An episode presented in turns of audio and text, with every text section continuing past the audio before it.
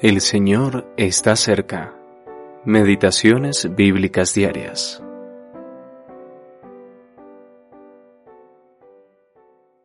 Todos nos descarriamos como ovejas, cada cual se apartó por su camino.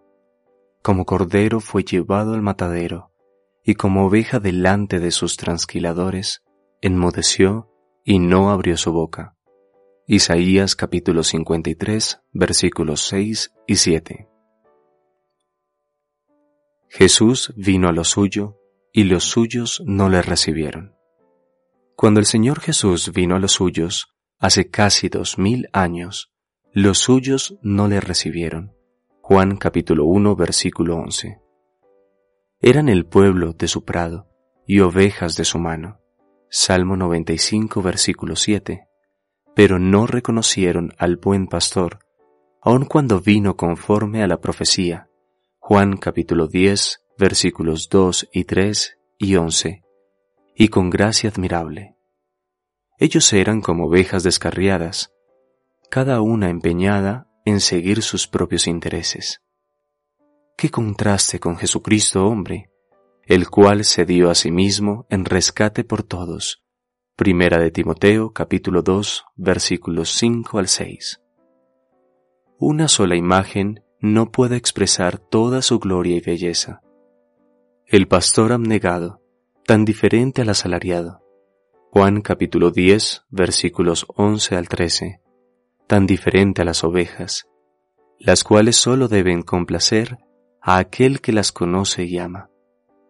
No se extravió del camino porque obedeció hasta la muerte. No protestó, aun cuando esta devoción lo llevó a la mayor de las vergüenzas. Pronto llegará el día en el que los judíos arrepentidos usarán las palabras de Isaías 53 para confesar su culpa por haberlo rechazado. Zacarías capítulo 12 versículos 10 al 14.